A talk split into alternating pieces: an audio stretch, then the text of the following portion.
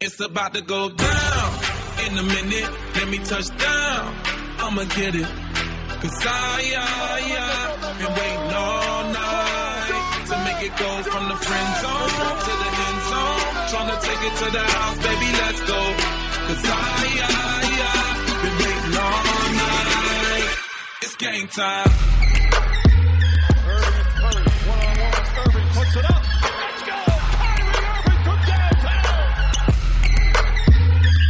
I'm a hustler, baby. Why you think they pay me? Let me know when you're ready to roll. Do 180 in the gray Mercedes, South Beach, where they love me the most. And you know they gon' watch me ballin' like a Michael Jordan and always win like he did in the fourth. Like he did when the shots is falling and the phones recording. Yeah, you know that we doing the most.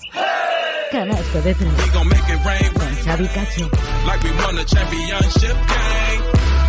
Need some more champagne to take it all away. It's about to go down.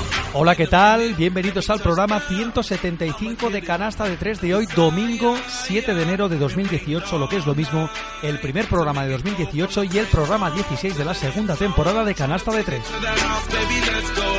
'Cause El podcast semanal donde, como siempre, repasamos y analizamos las noticias, resultados y rumores más importantes del planeta baloncesto de las últimas horas. Empezaremos hablando, como no, de la Euroliga, donde el Real Madrid ganó a Maccabi y extiende su racha de victorias consecutivas a 5 en Euroliga y a 11 si contamos Euroliga y Liga CB. El Barça Lassa consiguió su segunda victoria consecutiva y ganó un partido espectacular ante un CSK de Moscú venido a menos. Parece que el efecto Sito Alonso y el efecto defensa funcionan en Can En el duelo español de la jornada, el Valencia Basket se llevó la victoria del Martín Carpena ante un buen Unicaja por 83-85. Y por último, el Vasconia no pudo conseguir la victoria de la pista del Fenerbahce y acabó sucumbiendo a pesar del buen inicio de los de Pedro I Ya en casa hablaremos de la jornada 15 en la CB que nos ha dejado otra victoria más espectacular del Barça Lassa en la pista del Real Betis Energía Plus, la cuarta victoria de la temporada para el San Pablo Burgos y la clasificación matemática para el Montaquit labrada gracias a un canastón de Marco Popovic. En la recta final del programa, como siempre, analizaremos lo que ha pasado esta semana en la NBA, donde hablaremos de los 45 puntos de Stephen Curry en apenas 29 minutos, de la lesión de James Harden, de otro triple doble de Draymond Green y su extraña y espectacular estadística cuando hace triple doble, y por supuesto de muchísimas cosas más que han pasado en la mejor liga del mundo. Y antes de irnos, analizaremos también lo que ha pasado esta semana en la NCA, donde ayer sábado cayeron muchísimos equipos que tienen que estar arriba. Perdió Duke, North Carolina, Kentucky, Arizona. En definitiva, fue una auténtica escabechina en la primera semana, primera jornada del 2018. Ya sabéis que si queréis opinar, comentar y estar informados de las últimas noticias relacionadas con el baloncesto, lo podéis hacer a través de los canales habituales, a través de Twitter, arroba canasta E3. Cualquier sugerencia, queremos que nos digáis qué os parece el programa, qué mejoraríais vía mail a canastae3 arroba hotmail.com, en Facebook www.facebook.com barra canasta E3 y en el canal de YouTube del programa Canasta de 3, donde esta semana hemos colgado un vídeo de cómo juega de André Ayton. Así que seguramente estéis ya empachados de tanto turrón y tantos polvorones. Empezamos el canasta de tres ligerito de.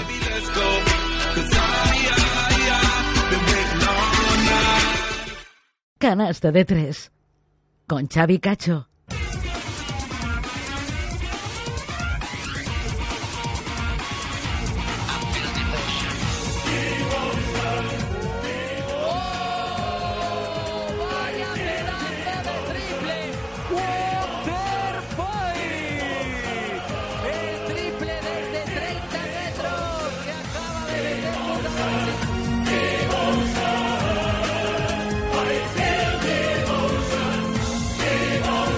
Arrancamos el primer canasta de tres de este 2018, hablando, como no, de la Euroliga y analizando lo que yo decía la jornada número 16 con un partido entre representantes españoles, la victoria del Valencia Basket en la pista del Unicaja, 83 a 85, y partidos que confirman la buena racha tanto de Real Madrid con hasta 11 victorias de forma consecutiva si contamos Euroliga y Liga ACB y el resurgir del Barça Lasa de Sito Alonso. Y ya tenemos preparado en este primer programa del año a nuestro coach de cabecera, Pedro López. ¿Qué tal? Buenas tardes. Hola, buenas tardes. Bueno, eh, podemos decir que la jornada de Euroliga, eh, hablaremos también un poquito de Liga Andesa, pero parece que Real Madrid y Barça Lasa empiezan a coger ya eh, velocidad de crucero, a excepción de ese partido que ganaba finalmente el, Valencia Basket en la pista de Unicaja y la derrota del Vasconia en la pista del Fenerbahce. Empezamos hablando primero por el Real Madrid, que consiguió una victoria importante en casa ante el Maccabi. Es la victoria número 11 de forma consecutiva si tenemos en cuenta Euroliga y Liga Endesa y con todos los problemas de lesiones que es para quitarse el sombrero lo que está haciendo el equipo de Pablo Lasso. Sí, la verdad ya venimos comentándolo desde hace, desde hace jornadas y que está en un muy buen nivel y bueno, yo lo que más valoro, lo, comentábamos aquí, es eso, ¿no? Esa, esa regularidad, ese, ese aplomo, ese jugadores importantes que se lo están creyendo y que, bueno, que evidentemente eh, cara a reincorporar más jugadores, pues bueno, o sea, el Madrid puede convertirse en un rival muy muy duro de pelar si quieres ganarlo, ¿no? O sea, con paciencia además, ¿no? O sea, no no es no, no es el equipo aquel de dos temporadas atrás que te barría en un cuarto y que no te enterabas y te había ganado el partido, ¿no? Por intensidad y por y por calidad, ¿no? Un equipo que ahora, pues eso, ¿no? Mm, trabaja muy bien los partidos, con pocos errores, con chispazos de, de talento y bueno, y al final eso se traduce en ser un equipo muy muy sólido. Y además es que da, da, gusto verlo jugar. Y además teniendo en cuenta que ha habido jugadores, que es lo que comentas, que, que, prácticamente en la primera parte de la temporada no habían aparecido. Es el caso de Santi Justa, eh, ya con Rudy Fernández eh, jugando, pero bueno, un jugador que eh, le está sirviendo y está teniendo minutos de calidad con, con Pablo Lasso. Walter Tavares, que llegó prácticamente sin hacer mucho ruido, le costó en principio meterse ahí en el sistema, pero en el partido ante el Maccabi doble-doble, 10 puntos y 12 rebotes, además haciéndose grandes ahí en la zona y jugadores que es lo que comentabas, como Trey Tompkins, incluso Felipe Reyes, que eh, daba la sensación que era un jugador ya eh, que tendría pocos minutos, eh, que principalmente en Liga CB tendría más peso que en Euroliga, pero 14 puntos, 5 rebotes y además siendo como, como siempre dicen en las retransmisiones, bueno, el rey del rebote. Sí, sí, ciertamente ahí está, pienso yo, la, la solidez y la, y la solvencia de, ese equipo, ¿no? Que todo el mundo está aportando y que, bueno, y que encima, pues jugadores que sí, que tienen un grandísimo talento, pues lo están sacando y, de qué manera no, no solamente a fogonazos o a rachas, ¿no? Que eso es muy frecuente, sino, bueno, o sea, están aprovechando su momento, están sabiendo cuándo tienen que jugar, cuándo tienen que jugar, la verdad que eso, ¿no? O sea, lo que te comentaba, ¿no? El Madrid de años atrás era un rodillo que, bueno, de, de a ver quién le podía seguir el ritmo y ahora evidentemente no lo es porque no tiene esos jugadores, esa profundidad de banquillo que, que podía atesorar en tiempos pasados, pero sí que ahora pues eso, ¿no? O sea, te pone un nivel de exigencia, ¿vale? Tanto en el aspecto defensivo como en el aspecto eh, ofensivo de, de, talento de jugadores, de, saber jugar situaciones, ¿no? De dos para dos, ¿no? O sea, por ejemplo, a mí el, jugador que me tiene enamorado últimamente es el es el Facu Campaso, ¿Cómo no? yo, sabía que es un, nos había demostrado, ¿no? En su etapa en Murcia que era un grandísimo jugador, que era capaz de jugar para él y, poder llevar un ritmo de juego muy alto pero bueno, pues que lo está haciendo eso y encima está conduciendo a sus compañeros, o sea, se está leyendo el partido de una manera sorprendente. O sea, para mí es una de las claves importantes, ¿no? Y mira que en todos has nombrado nombres y te has dejado de nombrar al más, importante, ¿no? A Luca Doncic, que es, está por, encima de ellos, ¿no? Está fuera de concurso está por encima de ellos, ¿no? Pero sí, sí, yo pienso que, bueno, mm, realmente lo que está demostrando es algo muy de elogio.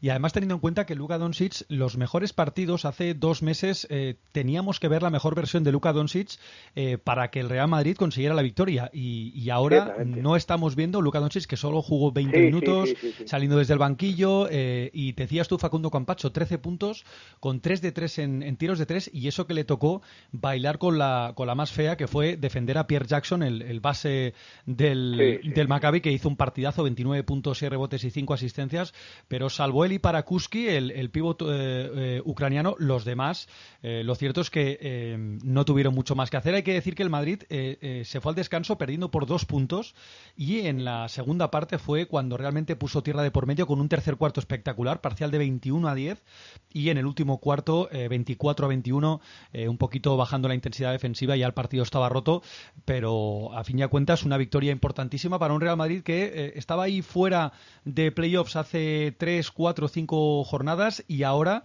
eh, vuelve a estar otra vez y se sitúa cuarto en la clasificación a solo dos partidos de CSK y Olympiacos, lo que cambian las cosas en prácticamente eh, dos meses. Eh, me gustaría que mm, comentaras más profundamente por Facundo Campacho. Yo también, como tú decías, yo tenía mis dudas porque en el UCAM Murcia es un equipo más pequeño, un equipo donde la responsabilidad no es tanta como un Real Madrid y siempre había ese rumor de que a Pablo Lasso no le acababa de gustar Facundo Campacho, que por eso lo habían enviado a Murcia para que pero eh, ciertamente eh, Facundo Campacho está respondiendo desde el primer minuto, ya desde el primer partido de la, de la pretemporada, eh, respondiendo y siendo un auténtico multiusos, incluso poniendo tapones espectaculares en algún, en algún partido que otro.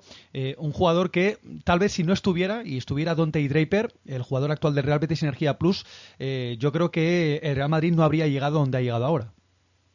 Sí, sí, sin duda. Yo es una de las claves del éxito que está teniendo. O sea, tanto su aportación, su talento, es un grandísimo pasador, es un tío, bueno, defensivamente, con lo pequeñito que es, es espectacular, espectacular la, la energía y el, y el saber defender a jugadores pequeños y a defensores, a defensores grandes, o sea, sus, sus ayudas son espectaculares, ahora esa recupera, bueno, de hecho me parece uno de los mejores recuperadores de, de balones tanto de Euroliga como de Liga Andesa, ¿vale? Y bueno, y si a eso le sumas después el tema dirección, ¿vale? Que, que con Lazo al lado el tema de dirección es complicado llevarlo, porque, vale, es el, sin duda alguna el base es el sitio más privilegiado de, del Madrid de estos años, ¿no? Y eso lo, indica, pues eso que al, al frente de la nave hay un jugador super, un entrenador súper exigente como es Pablo, ¿no?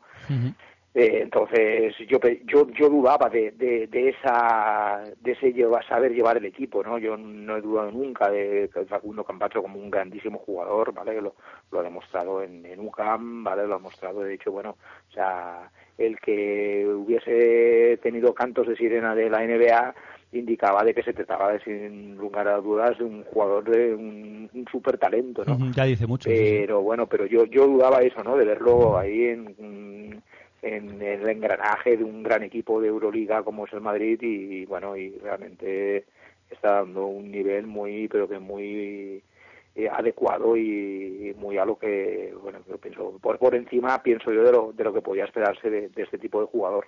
Decías tú, es uno de los máximos ladrones. Pues sí, concretamente es el segundo empatado con Nando de Colo. El primero es Bradley Wanamaker, el base del Fenerbahce, con 2,45. Eh, Nando de Colo 2,32 y Facundo Campacho eh, lleva 1,50. Eh, si tuviera jugar a 40 minutos, la proyección sería de dos robos y medio eh, por partido, pero sí, es uno de los, de los máximos carteristas que hay actualmente en la, en la Euroliga. Así que parece que el Real Madrid pone eh, bueno, la marcha velocidad de crucero y eh, lleva esas 11 victorias de forma consecutiva sin contar el partido de esta tarde que tienen que jugar en el Olympic de Badalona ante el, el Juventud, el Seguros Divina Juventud.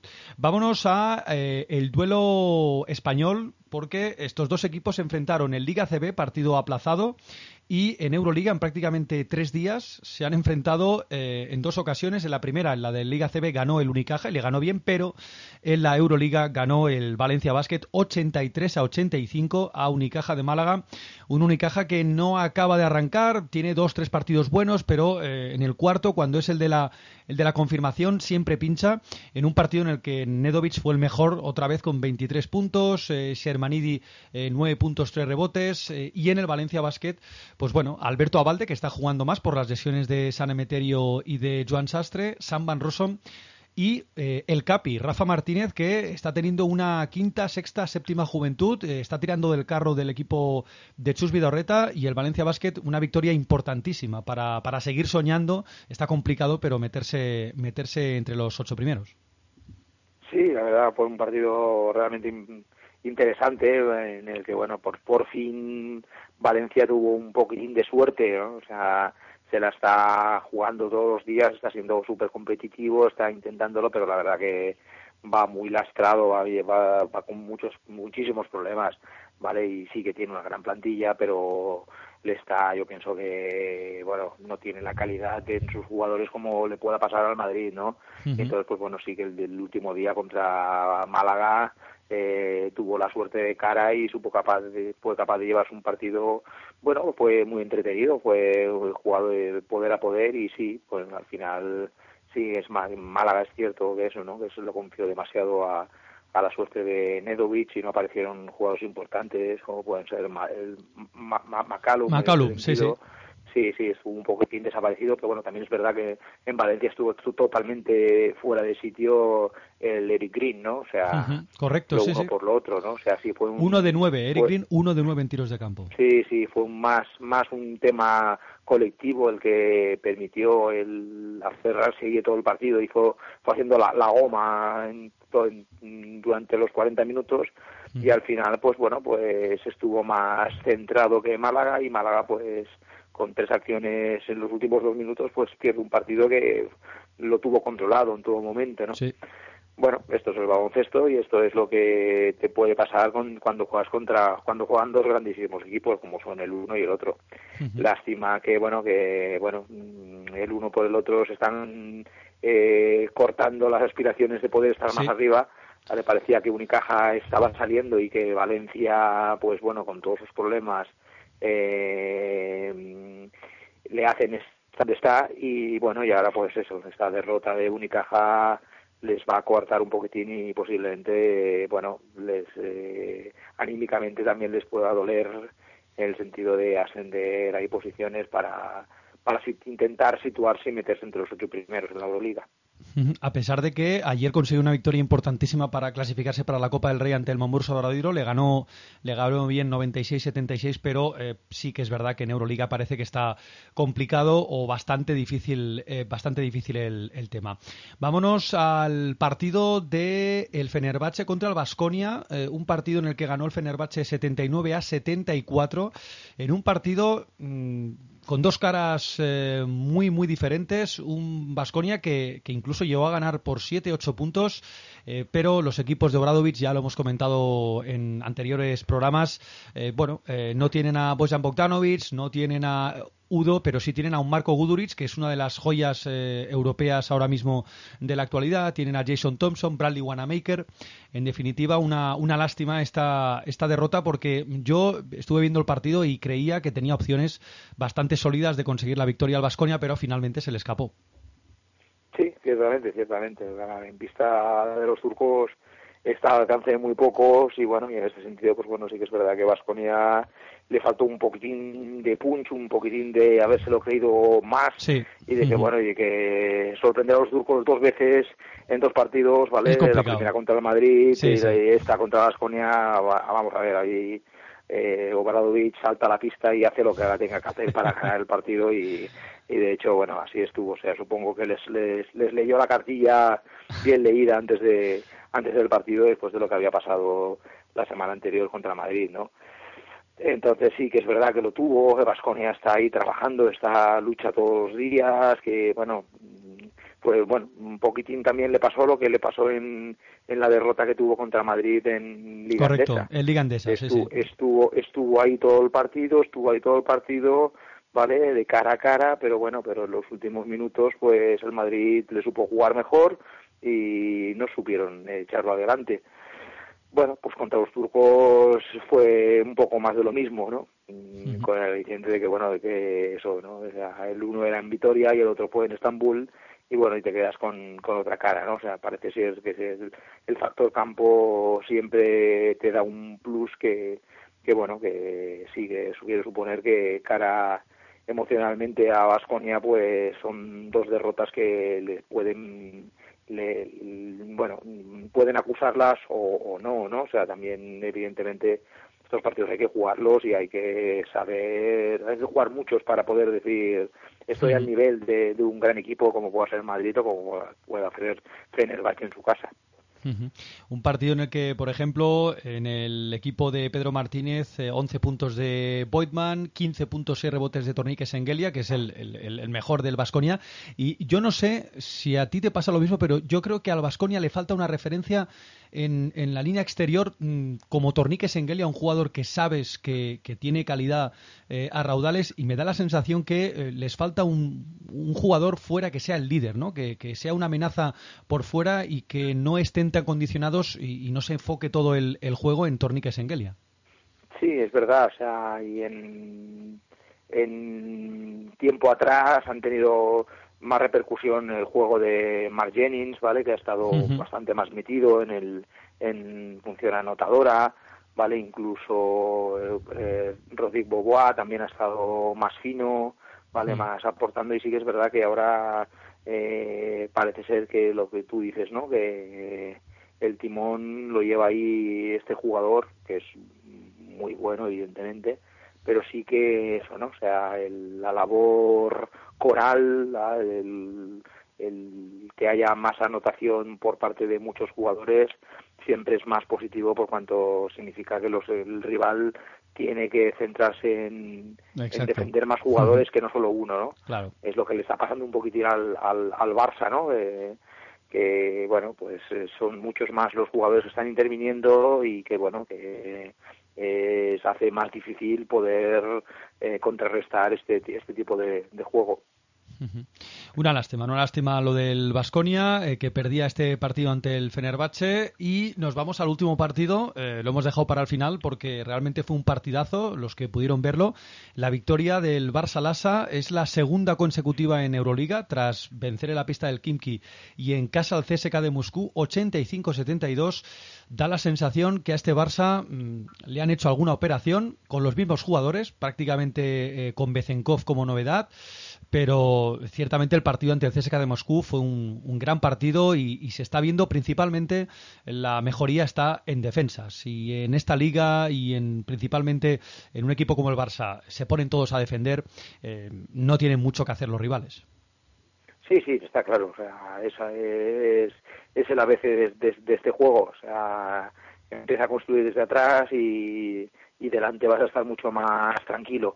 ¿Vale? Y posiblemente ahí Sito está haciendo un buen trabajo, ¿vale? Y bueno, y, lo, y, también lo que lo que te acababa de comentar, ¿no? Son más los muchos más los jugadores que están interviniendo, ¿vale? Antes tan solo hablábamos de referencias, pues eso, ¿no? El el pivote, el serafín, ¿vale? El, el, base, ¿vale? El, el, de aquí, el de allá, ¿vale?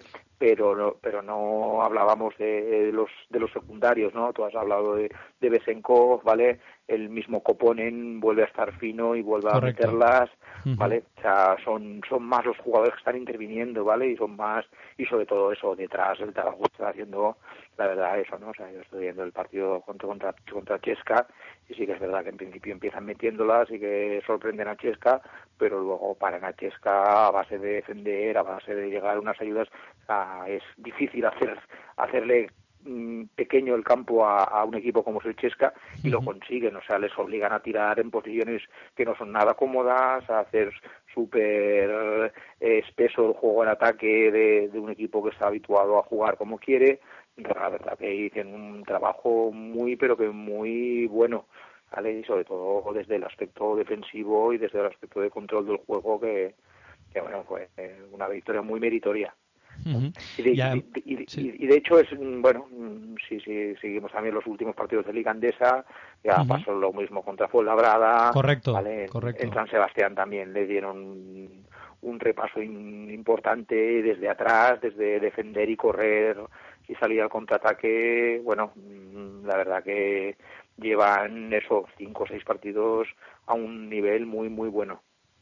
Llevan cinco victorias de forma consecutiva, tres en Liga Andesa y dos en Euroliga y la verdad es que bueno pues todos los jugadores aportan. También ha coincidido eh, con eh, la recuperación de, Víctor Claver físicamente, ya cogiendo ritmo de partidos y sobre todo Besenkov que eh, en, Liga Andesa, por ejemplo este el partido de este mediodía que han ganado en la pista del Real Betis Energía Plus, se ha visto a un a un Besenkov espectacular, jugando muy bien sin balón, moviéndose mucho, sabiendo encontrar o que le encontraran, mejor dicho, sus, sus compañeros cortando hacia, hacia el aro.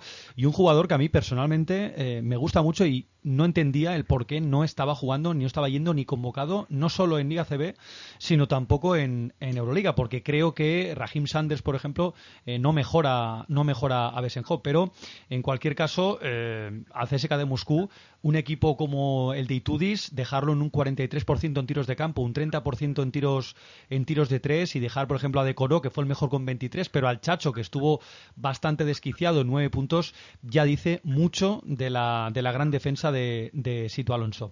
Eh, veremos a ver cuándo se extiende esta racha. De momento, este fin de semana en Liga Andes han, vencido. Y la próxima jornada, la jornada número 17, eh, tiene un test eh, importante. La pista del Panathinaikos. Panathinaikos Barça, el próximo jueves a las, a las 8 de la, de la noche. Ahí también se verá realmente si este equipo ha mejorado, está ya consagrado definitivamente o, es un paso atrás. Es una prueba de fuego el, para, el, para el Barça. Sí, sí, evidentemente, ¿no?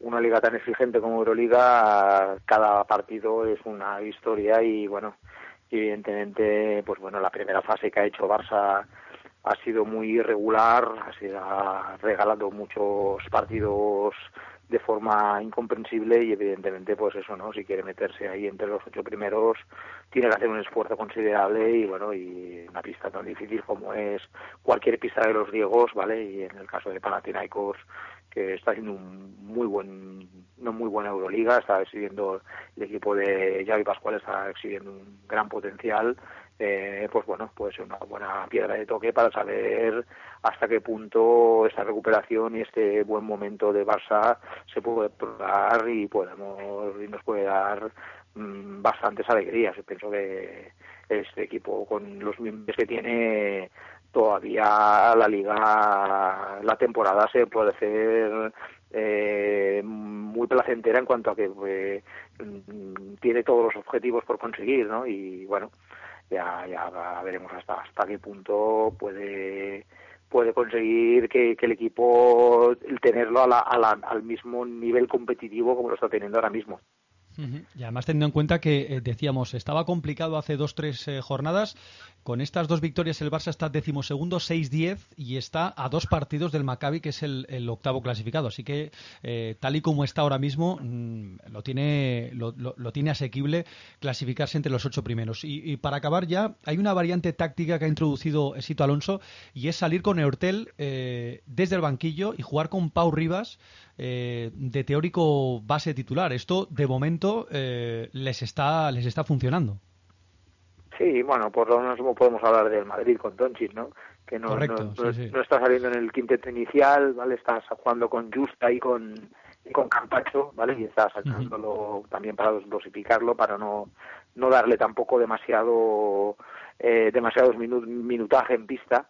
Y bueno, mm, bueno, es una es una costumbre, es una forma de hacer que, bueno, pues sacas a los jugadores más calientes en momentos más con una visión del partido en principio mejor, ¿no? Saber cómo puedes atacar a según qué jugadores, cómo puedes solventar problemas en defensa.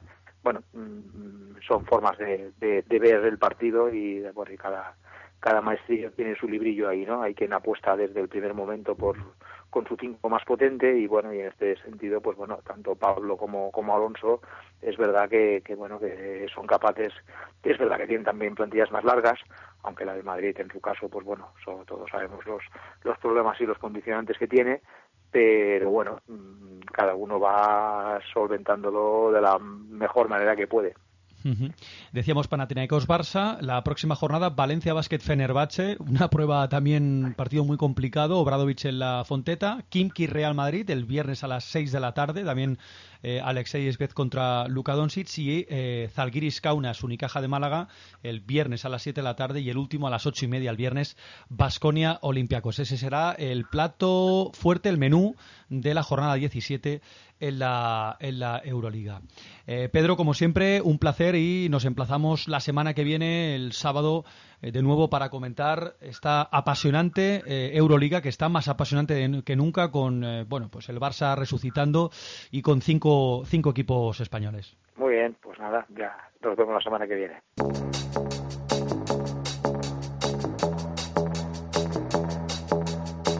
Estás escuchando Canasta de Tres.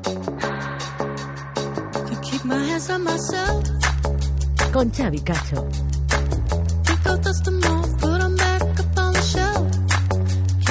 Continuamos en el canasta de tres y es momento para hablar de la Liga Endesa y de momento cómo marcha la jornada número 15 de la Liga Endesa, donde tenemos a un nombre propio y a un equipo. El nombre propio es Marco Popovic y el equipo el Montaquit fue labrada porque gracias a una canasta del base escolta croata a falta de 1,5 segundos para acabar el partido le ha dado la victoria ante Lucán Murcia 88-86 y la clasificación matemática para la fase final de la Copa del Rey que se disputará en febrero del 15 al 18 en Gran Canaria. Ha sido espectacular ver esos últimos segundos defendido por un especialista defensivo como Brad Oleson, ya lo conocemos en su etapa en el Barça Lasa. La defensa es extraordinaria, podríamos decir, pero a pesar de ello consigue eh, zafarse, consigue elevarse y meter un auténtico canastón para, insistimos, darle la victoria por 88-86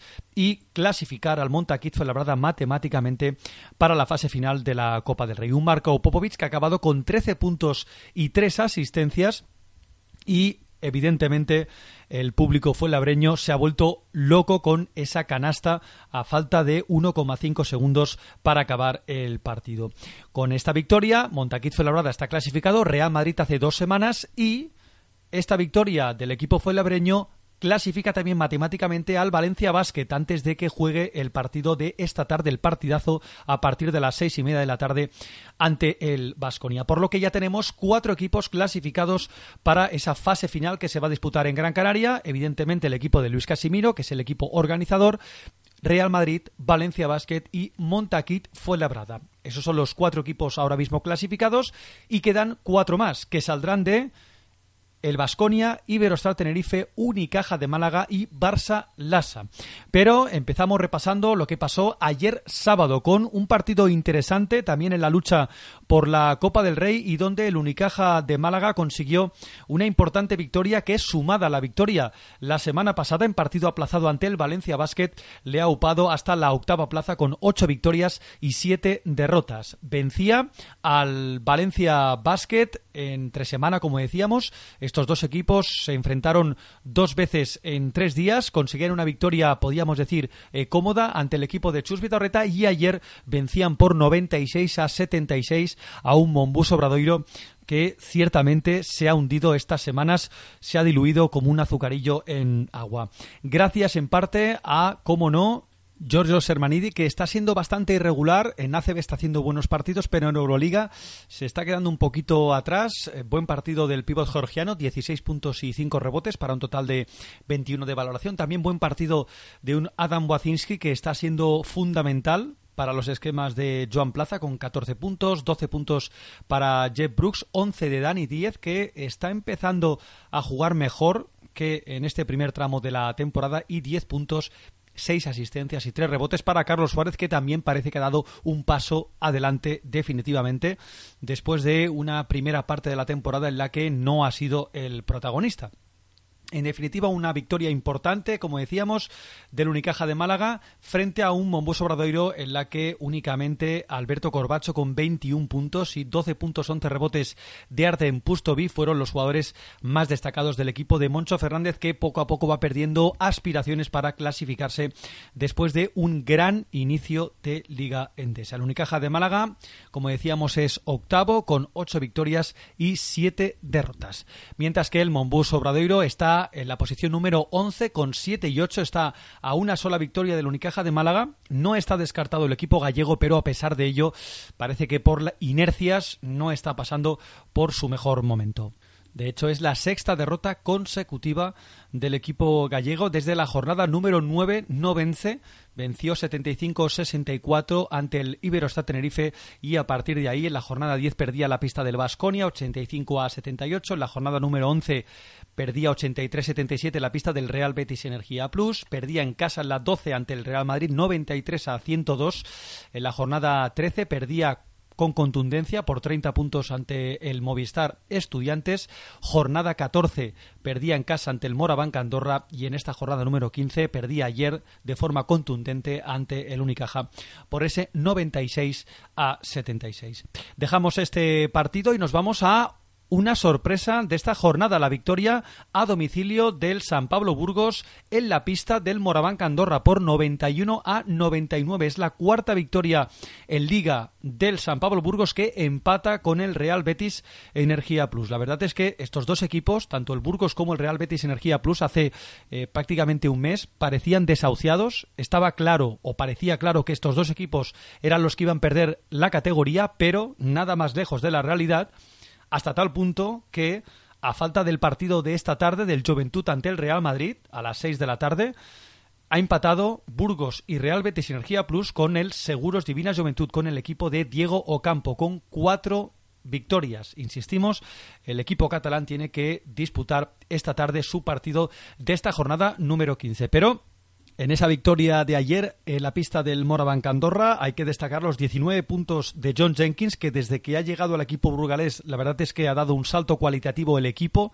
Necesitaban una referencia en la línea exterior y con John Jenkins eh, lo han conseguido. 19 puntos para él, 14 puntos para Deon Thompson, que es la referencia en el juego interior, 13 puntos para Goran Huskic con 5 asistencias y, como no, 15 puntos para Corey Fisher. Parece que Diego Epifanio va dando ya con las teclas definitivas para que este equipo sea competitivo. Ya lo estaba siendo en el tramo inicial de la temporada, pero ahora parece que los jugadores, eh, de hecho, son capaces de vencer a domicilio, como ha sido en esta victoria en la pista del Moraván Andorra, una pista siempre complicada, más la temporada pasada que esta y donde el equipo de Joan Peñarroya eh, tuvo en David Walker con 15 puntos, 14 puntos para Vladimir Jankovic y 13 puntos para David Jelinek, los jugadores más importantes. Hay que decir que el equipo andorrano está sin Premed Karnovsky, que estará aproximadamente un mes de baja y una baja importante, especialmente en el juego interior. Este año el Morabanca Andorra no es el de la temporada pasada, entre otras cosas porque el termómetro que es Andrew Albisi, el base francés, no está rindiendo al nivel de la temporada pasada. Era uno de los máximos asistentes, pues bien, en el partido de ayer se queda en ocho puntos y solo da dos asistencias. Un hecho, una estadística clave para ver que este equipo, el Borabanca Andorra, es eh, un equipo que tiene calidad, Bien es cierto que tiene también jugadores tocados, jugadores eh, lesionados, pero eh, a pesar de ello está claro que la figura de Giorgio Sermanidi, que no acaba de arrancar en Unicaja, eh, no la han cubierto de forma adecuada y por tanto están a pesar de la derrota a pesar de la derrota están novenos con siete victorias y ocho derrotas por tanto a una sola victoria de Unicaja y por tanto poder repetir la gesta de eh, disputar la fase final de la Copa del Rey como ya hicieron la temporada pasada. Hay que decir que en el equipo del Burgos un parcial en el segundo cuarto de 17 a 27 les daba prácticamente ya la victoria porque ya en el primer cuarto habían ganado por cuatro puntos, es decir, que se fueron al descanso con victoria por 14 puntos y en la segunda parte donde se esperaba una reacción eh, local, eh, una reacción que no llegó porque en el tercer cuarto 28-29, 29 puntos encajó el Burgos y ya con el partido sentenciado llegó la reacción, pero una reacción que llegó tarde con un parcial de 27-20 que no evitó la victoria número 4 de la temporada para el San Pablo Burgos que empata con el Seguros Divina Juventud y el Real Betis Energía Plus.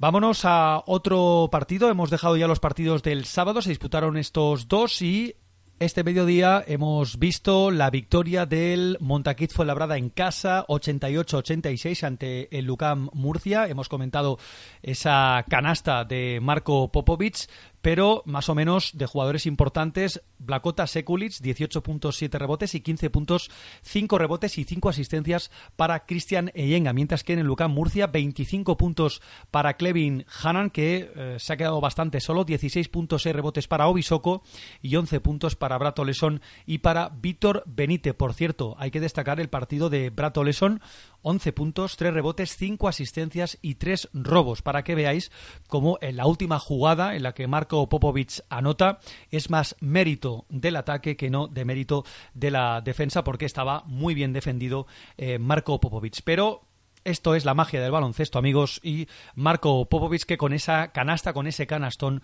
clasifica para la fase final de la Copa del Rey al Montaquit Fuenlabrada. Vámonos con otro partido, un festival ofensivo, la victoria del Tecniconta Zaragoza en casa, 102 a 97 ante el Movistar Estudiantes, en un partido en el que Nikola Dragovic ha sido el mejor, 18 puntos, 16 rebotes y 5 asistencias, con 33 de valoración. Ha sido un auténtico dolor de muelas y un partido en el que se ha decidido en la prórroga por 23 a 18 espectacular el partidazo que hemos visto en el pabellón Príncipe Felipe, donde apenas Alec Brown con 22.7 rebotes y casi el de siempre, Silver Landesberg con 19 puntos y 5 asistencias han sido los únicos jugadores destacados. Hay que destacar también el doble doble de Edgar Vicedo, 12 puntos y 10 rebotes. Da la sensación que este jugador, como siga su progresión de esta manera, eh, este verano va a cambiar de aires, porque es un jugador con muchísimo potencial, joven y que además eh, es una especie de Carlos Suárez. Y en el Tecniconta Zaragoza, aparte de Dragovic, buen partido de Bon Makalev, que ha llegado hace poquitas semanas, 18.6 rebotes y 4 asistencias para él, y también buen partido para Tomás Velas, con 14 puntos y 4 asistencias. Con esta victoria, el Tecniconta Zaragoza, que rompe su mala racha de seis derrotas de forma consecutivas y se sitúa en la clasificación con cinco victorias y diez derrotas, décimo cuarto, intentando huir de la zona de descenso, una zona de descenso que, como ya decíamos anteriormente, se ha reactivado y de qué manera con las victorias del Real Betis Energía Plus y el San Pablo de Burgos.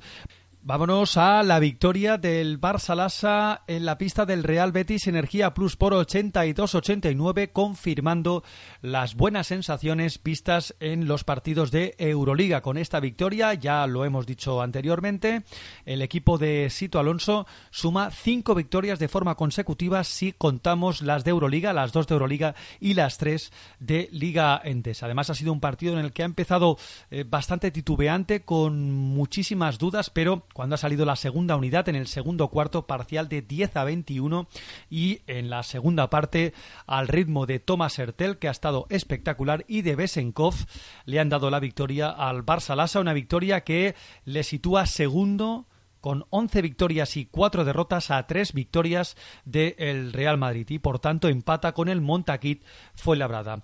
Ya hemos hablado con Pedro López, la mejoría de este equipo principalmente en defensa, son jugadores con mucha calidad y si son capaces de llegar a las primeras y segundas ayudas es bastante complicado para el rival poder meterle mano, como ha sido el caso del Real Betis Energía Plus, que no ha jugado un mal partido, pero únicamente anotaba más en transiciones, en juego estático le costaba un poquito más y que ha tenido en Anosique el mejor con 22 puntos y 6 rebotes, también buen partido para Ryan Kelly, que era duda, con 16 y Blake Silves con 14 puntos y 8 asistencias. Hay que ver eh, lo que le ha dado Blake Silves desde su llegada a Sevilla.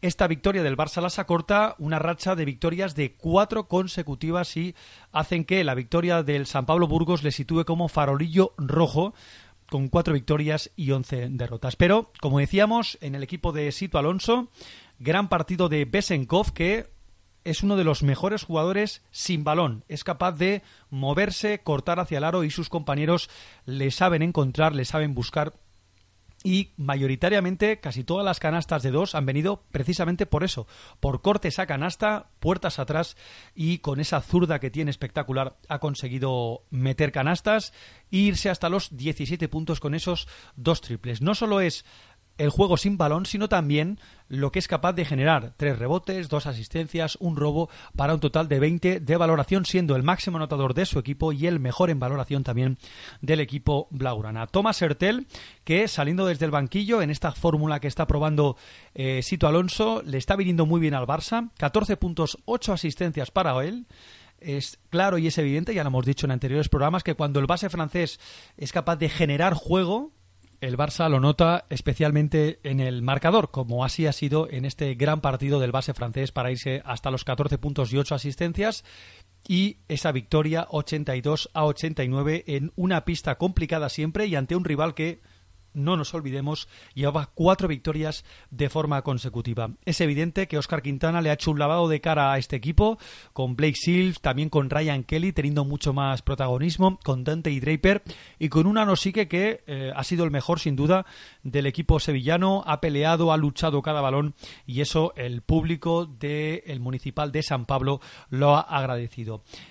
Y vámonos al último partido de esta jornada matinal, de la jornada 15, la victoria del Herbalife Gran Canaria 90-85 ante el Retabet Bilbao, el equipo de Luis Casimino, que ha conseguido una victoria más bien desde el ataque que desde la defensa, con un buen partido de DJ Silly, 17 puntos, 14 puntos para Marcus Ericsson, mientras que en el Retabet Bilbao, 19 puntos, 5 rebotes para Devin Thomas, que está siendo el mejor de los hombres de negro en estos últimos partidos, 16 puntos para Lucio Redivo, que también está en estos últimos partidos bastante entonado, y 14 puntos para Dejan Todorovic. Es evidente que al equipo de Belko Mersic eh, le falta algo, le falta una velocidad más para llegar a ser aquel equipo de anteriores temporadas.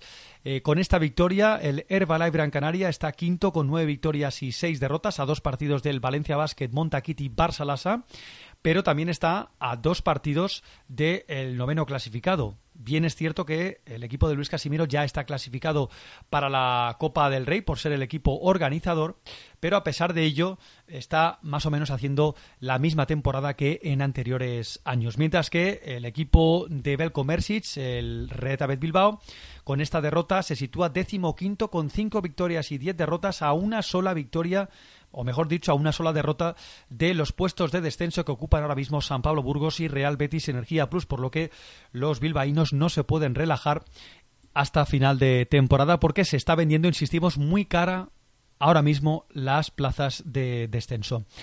Vámonos a los partidos que se van a disputar esta tarde para completar esta jornada 15 a las 6 Seguros Divina Juventud Real Madrid, del Teco Guipúzcoa Iberostar Tenerife y a las seis y media el gran plato fuerte de la jornada Basconia Valencia Basket, el morbo de ver a Pedro Martínez enfrentándose a su ex equipo, el Valencia Basket con el que ganó, insistimos, la Liga Endesa la temporada pasada. Seguramente será un partido apasionante, conociendo a los dos entrenadores y conociendo más o menos la configuración de ambas plantillas. Bien es cierto que los dos equipos tienen bajas, tienen tocados, tienen dudas, pero a pesar de ello tienen dos grandísimas plantillas y a partir de las seis y media de la tarde, insistimos, tendrá lugar el partidazo de esta jornada número 15.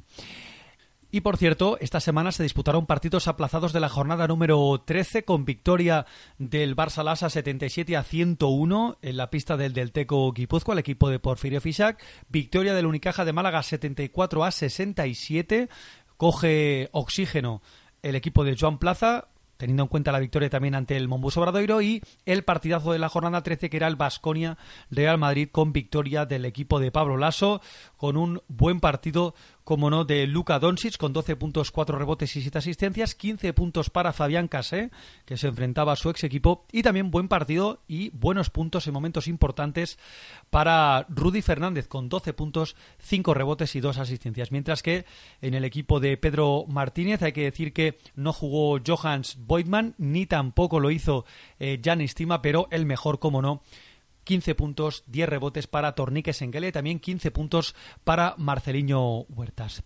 Y después de repasar lo que ha dado de sí de momento la jornada número 15, a falta de esos tres partidos, Seguros Divinas Juventud Real Madrid, del Teco Iberostar y Vasconia Valencia Basket, hacemos una pequeña pausa, cogemos el avión y nos vamos dirección a los Estados Unidos porque tenemos que hablar del Festival de los Golden State Warriors y más concretamente del Festival de Stephen Curry, 45 puntos en 29 minutos.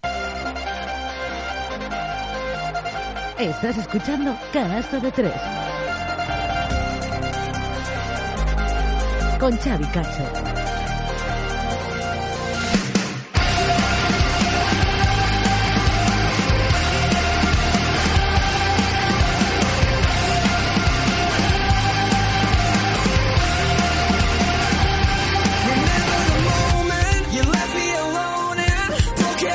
Una vez ya aterrizados en Estados Unidos, en USA, es momento para repasar lo más destacado de la semana en la mejor liga del mundo. Una semana donde aún muchísima gente que nos escucháis estaréis de vacaciones.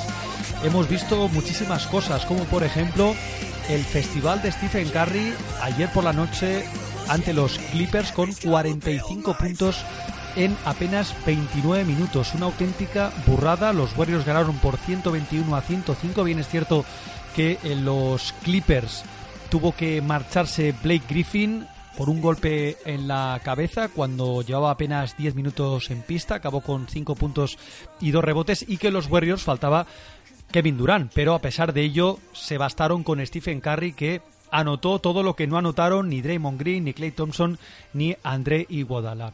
El exjugador de Davidson se fue hasta los 30 minutos 11 de 21 en tiros de campo, 8 de 16 en triples, 15 de 16 en tiros libres para un total de 45 puntos, 6 rebotes y 3 asistencias. Si nos fijamos en la serie de tiro de sus compañeros, como por ejemplo Clay Thompson, que es un jugador bastante fiable, bueno, pues ayer estuvo horrible, con 4 de 16 en tiros de campo y 2 de 8 en tiros de 3, o Draymond Green que acabó con 4 de 11. Fue el único que se salvó, el único destacado de este partido en el que obviamente los Clippers sin Patrick Beverly y sin Blake Griffin son un equipo bastante diezmado. Hay que tener en cuenta que no está ni Austin Rivers ni Danilo Gallinari y por tanto eh, prácticamente podemos decir que eh, Glendon Rivers salió con un equipo B. Se le quedó un equipo más o menos de G-League porque de Andrés Jordan fue el más destacado con 15 puntos y 11 rebotes. Blake Griffin ya decimos que a los 10 minutos se tuvo que marchar por ese golpe en la cabeza y a partir de ahí Sam Decker, que fue titular, un jugador que no estaba contando para Glendon Rivers apenas nueve puntos. También Jawon Evans, que está jugando de base titular. CJ Williams, eh, no son jugadores de empaque como para que los Clippers eh, intenten o quieran conseguir clasificarse para los playoffs. Vimos a jugadores no habituales, salvo a Luis Williams, que está siendo el mejor sexto hombre o es el máximo candidato a hacerse con el título o con el premio al mejor sexto hombre, con esos 23 puntos, 2 rebotes y 3 asistencias. Y es curioso porque Luis Williams ha tenido esta temporada ocho partidos de más de 30 puntos saliendo desde el banquillo, algo que solo habían logrado dos jugadores en los últimos 30 años, Nate Robinson con los New York Knicks y Ricky Pierce con los Seattle Supersonics. Absolutamente espectacular lo de este jugador que mm, hay jugadores en la NBA que son líderes en su equipo, pero este desde el banquillo eh, podríamos extrapolarlo a Jamal Crawford o Eric Gordon, que son jugadores que les va como anillo al dedo salir desde el banquillo, o como Manu Ginobili, Manudona, que a pesar de sus 40 palos sigue siendo un jugador absolutamente decisivo. Como decíamos, una victoria bastante cómoda de los Golden State Warriors que le aupan son más líderes no solo de la conferencia oeste, sino también de la NBA con 32 victorias y 8 derrotas. Ojo, de los últimos 10 han perdido solo dos y llevan cuatro victorias de forma consecutiva. Por tanto, el equipo de Steve Kerr, que a pesar de no contar con Kevin Durant, se las están apañando. Ya sin Stephen Curry fueron capaces de apañárselas y da la sensación que los equipos perseguidores, Houston también está pinchando, Minnesota no acaba de despegar, Oklahoma City Thunder con más sombras eh, que luces, no parecen que sean una seria amenaza, aunque en la conferencia este sí parece ser que hay tres equipos que en una hipotética final de la NBA tal vez podrían poner en apuros al equipo de Steve Kerr. Pero en cualquier caso ha sido una semana muy buena para ellos, con victorias importantes. Eh, por ejemplo, la conseguida en la pista de los Houston Rockets. Bien es cierto que los Rockets no jugaba James Harden, que va a ser baja mm, durante aproximadamente dos semanas por problemas en una pierna y su equipo lo está notando mucho. De hecho, llevan dos derrotas de forma consecutiva, pero como decíamos, como decíamos, eh, un partido en el que los de Steve Kerr estuvieron más entonados y donde Draymond Green fue el protagonista con otro triple doble 17 puntos, 14 rebotes, 10 asistencias y es curioso, es curioso porque cuando Draymond Green promedia un triple doble, es decir, consigue un triple doble en el partido, los Warriors están 21-0, es decir que si hay triple doble de Draymond Green, nunca han perdido Golden State Warriors. Solo hay tres jugadores que tienen una racha de 20 victorias o más cuando el protagonista hace un triple doble. Magic Johnson 24-0, Will Chamberlain 21-0 y Russell Westbrook con 20 victorias y 0 derrotas. Absolutamente espectacular este dato, el de Draymond Green, el exjugador de Michigan State Spartans que eh, está en un nivel muy bueno a nivel defensivo. Ya no vamos a descubrir a Draymond Green a estas alturas de la película, pero son muy curiosos estos datos que nos pasa la NBA. En ese partido, aparte de Draymond Green, hay que destacar también el buen partido de Clay Thompson con 28 puntos y Curry con 29, mientras que eh, los Houston Rockets 30 puntos de Eric Gordon, 28 puntos, 7 rebotes, 9 asistencias para Chris Paul y doble doble para Green Capella con 15 puntos y 10 rebotes. Y hay que destacar a un jugador que hace dos semanas prácticamente estaba sin equipo, Gerald Green el primo de Danny Green, el actual jugador de los San Antonio Spurs, que fue fichado eh, la semana pasada prácticamente. Ha disputado únicamente cinco partidos y sus promedios son espectaculares. En el partido ante Washington, en el que pierden 18 puntos, 10 ante los Lakers, pero a partir de ahí 27 ante Orlando, 29 ante Golden State y 15 eh, la pasada madrugada en la derrota de los Rockets ante los Detroit Pistons. Está promediando 16 puntos, 3 rebotes, cuando él a lo largo de su carrera ha promediado casi 10 puntos, un rebote y dos asistencias. Brutal este jugador de 31 años, nacido en Houston, en Texas, y que está acoplándose a las mil maravillas en el equipo de Mike D'Antoni, entre otras cosas porque eh, a Gerald Green lo habíamos relacionado siempre con jugadas espectaculares, con saltos, con mates absolutamente brutales por encima de la gente, pero no teníamos asociado y había dudas en ver si podía acoplarse al sistema de Seven Seconds or Less planteado por Mike D'Antoni. Pues bien, está confirmado y está demostrado que Gerald Green es un jugador muy válido y es sorprendente muchas veces lo que decimos, ver a ciertos jugadores con nivel sin equipo y jugadores que tal vez no tienen nivel de NBA que estén disputando minutos en la mejor liga del mundo. Pero en definitiva, es lo, es lo que hay. Aparte de este partido, hay que hablar de otros partidos interesantes, como por ejemplo la victoria de los Cleveland Cavaliers 127 a 110 en casa ante Portland Trail Blazers.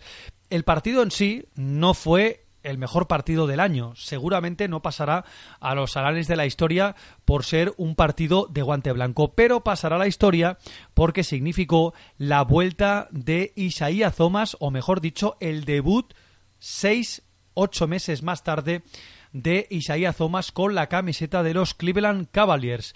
El menudo jugador salido desde el banquillo fue capaz de irse hasta los 17 puntos, 17 puntos en apenas 19 minutos. Fue un vistazo más o menos de lo que es capaz de hacer este jugador. La lástima es que no lo pudimos ver en el Celtics Cleveland Cavaliers del día después, pero ya decíamos esa victoria 127 a 110 en la que LeBron James fue el mejor con 24 puntos, pero él saliendo desde el banquillo se fue hasta los 17 puntos en 19 minutos. Mientras que en ese partido en el que pierden ante los Boston Celtics, eh, Isaiah Thomas descansa porque era un back-to-back y fue un partido ciertamente muy interesante el que pudimos ver entre los dos mejores equipos de la conferencia este, al final, victoria cómoda, podríamos decir, de los Celtics, 102 a 88, en otro buen partido de Jalen Brown, 14 puntos, 8 rebotes. No fue un partido en el que destacara alguien especialmente en los Celtics. Kyrie Irving se quedó en 11 puntos, 9 rebotes y 6 asistencias, 0 de 5 en tiros de 3, 15 puntos, 5 rebotes de Jason Tatum, pero eh, se vio evidente que la defensa, el equipo de Brad Stevens, ahogó el ataque de Tyron Lue. Apenas 19 puntos para LeBron James, 8 de 15 fue la serie de tiro.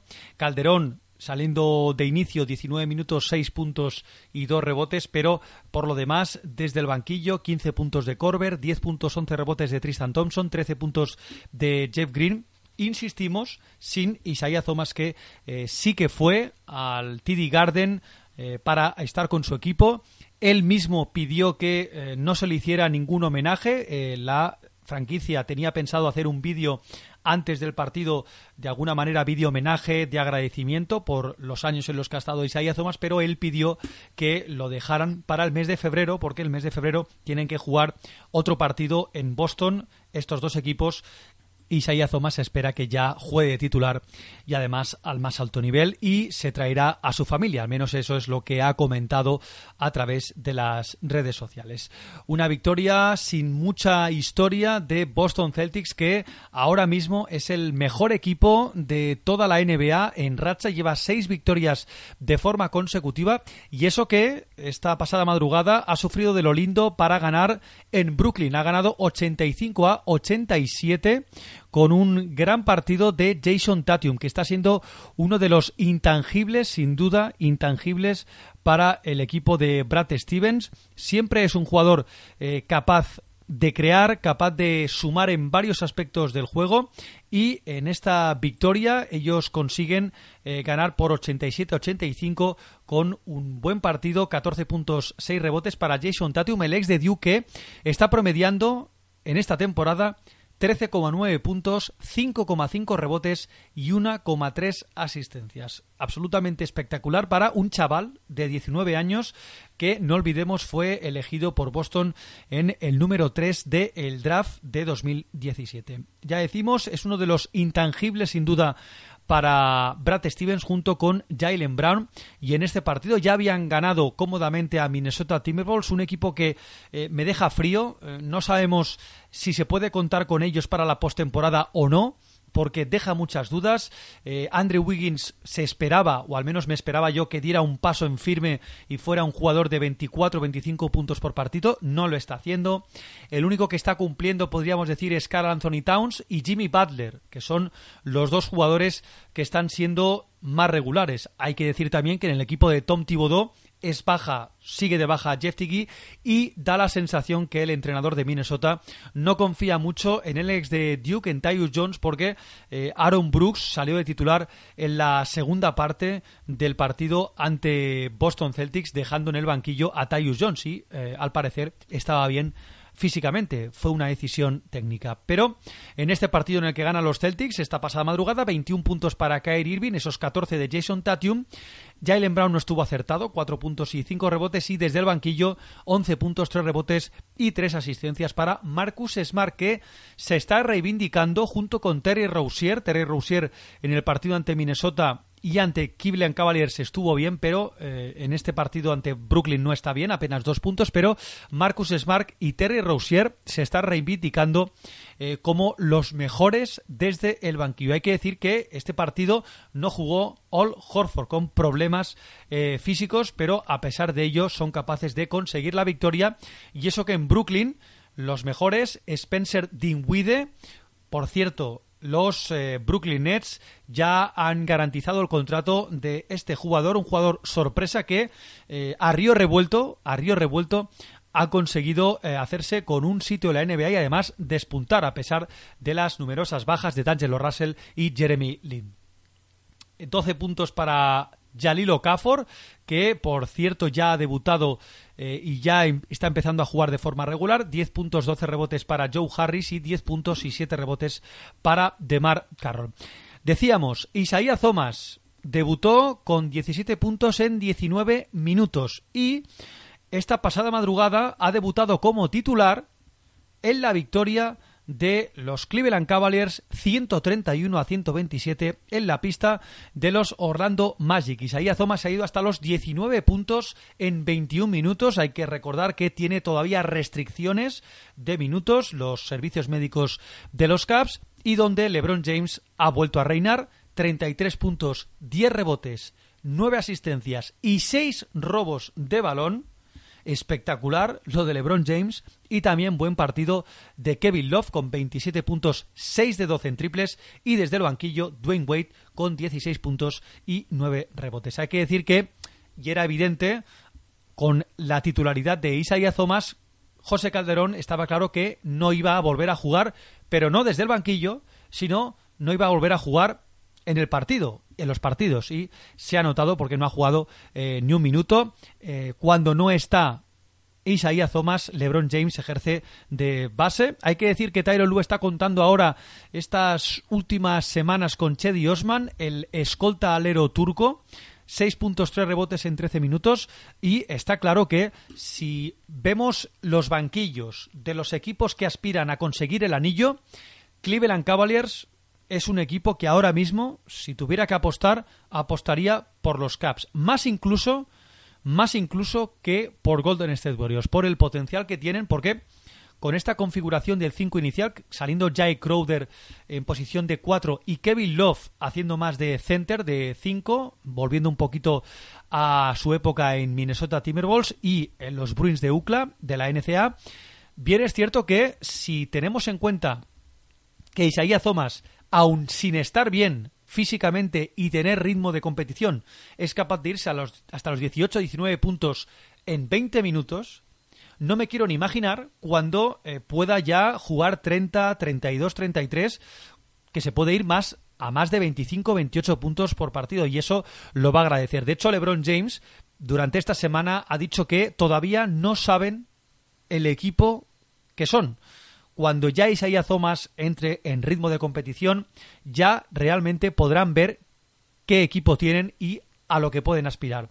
Pues bien, desde el banquillo, Tristan Thompson, un jugador que era titular con experiencia en finales, Dwayne Wade, Kyle Korver, Jeff Green y ahora con Chedi Osman. Y por si acaso tienen a Channing Fry que no está jugando estos últimos partidos por decisión técnica, pero da la sensación que lo que tiene desde el banquillo es absolutamente brutal. Y atención, porque es una noticia de las últimas horas, Los Ángeles Lakers han cortado a Andrew Bogut, el pívot australiano que, si os acordáis, la temporada pasada fichó por los Caps y en el primer partido se lesionó de gravedad y por tanto los Caps le acabaron despidiendo. Pero teniendo en cuenta que todavía no está Derrick Rose, si os fijáis en el 5 inicial que puede salir desde el banquillo, es brutal, con Derrick Rose de base, si las lesiones se lo permiten, con Dwayne Wade de 2, Jeff Green de 3, o de 3 Kyle Korver, de 4 Jeff Green y de 5 Tristan Thompson. Para mí,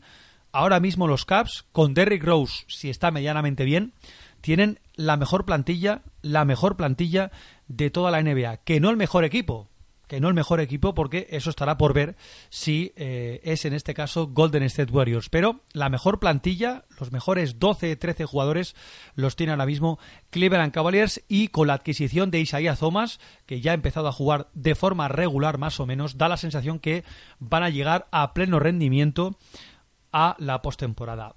Convencido estoy de que LeBron James no le va a importar absolutamente nada quedar segundo o tercero en temporada regular, porque cuando llega la hora de la verdad, de hecho la temporada pasada Boston quedó primera y segunda a los Caps y el equipo de LeBron fue capaz de derrotar eh, ganando el factor cancha y jugando las finales contra Golden State Warriors, unas finales que luego perdieron, pero a pesar de ello, eh, convencido estoy, estoy absolutamente convencido de que eh, LeBron James no está especialmente preocupado, sabiendo además quién es el jugador que acaba de reaparecer como es Isaiah Thomas. Un jugador que, por cierto, le va a venir muy bien al equipo de Tyron Lu. Y eh, repasando más cosas que han pasado, hemos dicho la lesión de James Harden. Los Rockets parece que no arrancan sin James Harden, llevan dos derrotas de forma consecutiva Y tenemos que hablar también de ciertos despidos, como por ejemplo los Houston Rockets que han despedido a Bobby Brown, los Sixers que han fichado al ex de Kentucky, al ex de los Celtics, James Young, un jugador que eh, prácticamente no había contado en toda la NBA, no ha tenido hueco en todas sus temporadas, que los Lakers habían cortado a Andrew Bogut y veremos a ver finalmente si acaba fichando por algún equipo que aspire a ganar el anillo.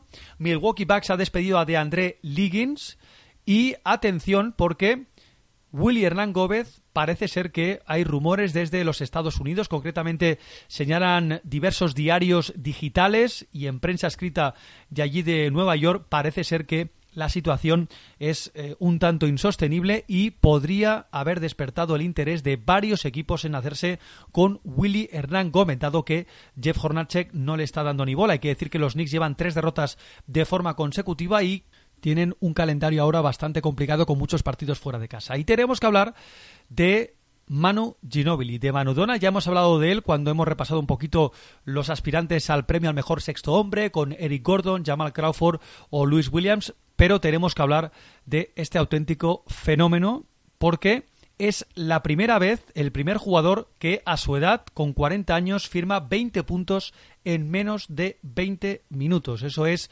lo que hizo en la victoria de los San Antonio Spurs ante los Phoenix Suns por 103 a 89.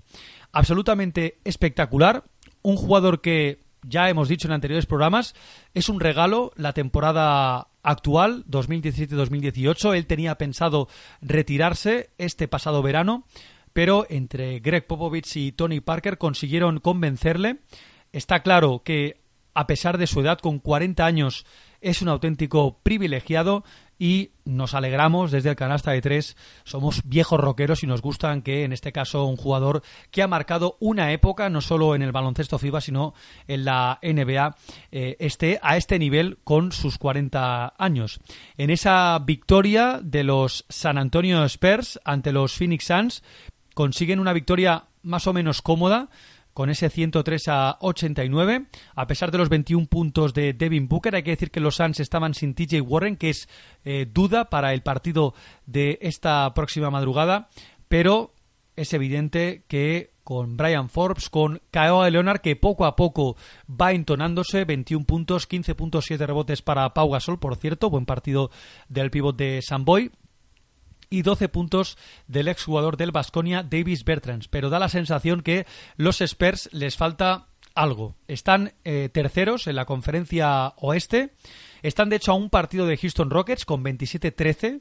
Están a cinco partidos de Golden State Warriors, pero de momento, dado cómo está la conferencia oeste, les sirve para estar terceros tranquilos a dos partidos y medio de Minnesota Timberwolves, que es el cuarto clasificado. En cuanto a inercias negativas, está claro que hay un equipo que ahora mismo acapara todas las portadas, como son Los Ángeles Lakers, el equipo de Luke Walton, que lleva nueve derrotas de forma consecutiva. De los últimos diez, solo han ganado uno y están últimos de la conferencia oeste con 11 victorias y 27 derrotas. Solo hay un equipo en toda la NBA peor que ellos, que son los Atlanta Hawks con 10 victorias y 28 derrotas. Pero llama poderosamente la atención. Ya con Lonzo Ball reapareciendo, el equipo volvía a perder el pasado viernes en casa ante los Charlotte Hornets, el equipo de Michael Jordan. Hay que decir que Lonzo Ball no estuvo mal del todo. 11 puntos, 4 rebotes, 5 asistencias. 22 puntos, 14 rebotes para Brandon Ingram. Y también doble doble para Julio Randle con 15 puntos y 10 rebotes. Kyle Kuzma 4 puntos, 2 de 14 en tiros de campo. Estuvo eh, bastante mal el ex de Utah Utes.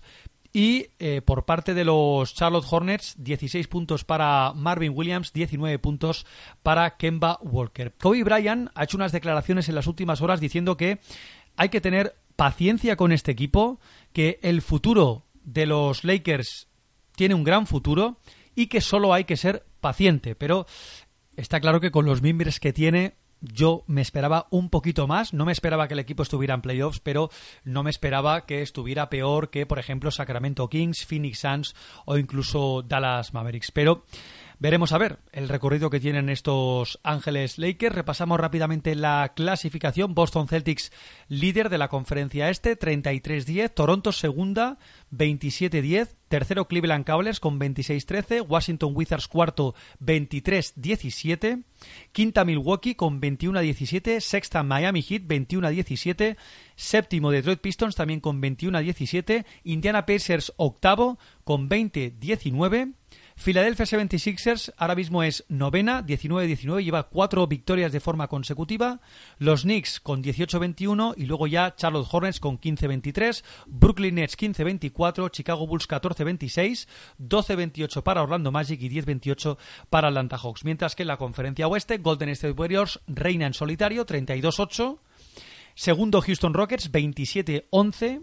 San Antonio Spurs tercero 27-13, cuarto Minnesota Timberwolves 25-16, quinta Oklahoma City Thunder con 22-17, sexta Denver Nuggets, sorprendente Denver Nuggets con 21-18, séptimo Portland con 20-18 y octavo New Orleans Pelicans con 19-19. Fuera de playoffs, Clippers 17-21, Utah Jazz 16-23, Phoenix Suns 15-26 y luego Sacramento Kings 13-25, 13-27 Dallas Mavericks, 12-27 Memphis Grizzlies y Los Ángeles Lakers con 11 victorias y 27 derrotas. Partidos interesantes, podríamos decir, para hoy, esta noche, tenéis un partido a una hora bastante buena a las nueve y media el NBA Sundays, Miami Heat, Utah Jazz, posibilidad de ver a Goran Dragic frente a Ricky Rubio, y luego ya Dallas Mavericks, New York Knicks, Phoenix Suns, Oklahoma City Thunder, Portland Trail Blazers, San Antonio Spurs y los Lakers que juegan en casa en el Staples ante los Atlanta Hawks.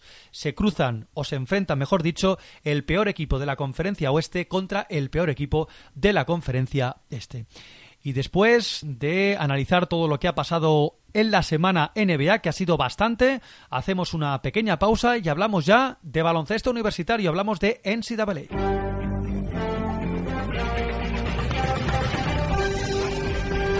the buzzer and they pulled on its way. Oh, my goodness! Oh, I don't believe it! I don't believe it!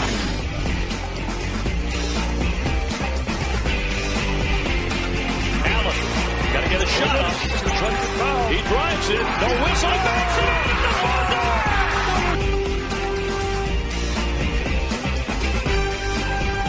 Shoots for three for the win. He hits it! The Beavers win! He hits it! And the Beavers win! 82 to 81! Thompson gets his champion. It's to tie it! To tie it! Champion as the buzzer sounds!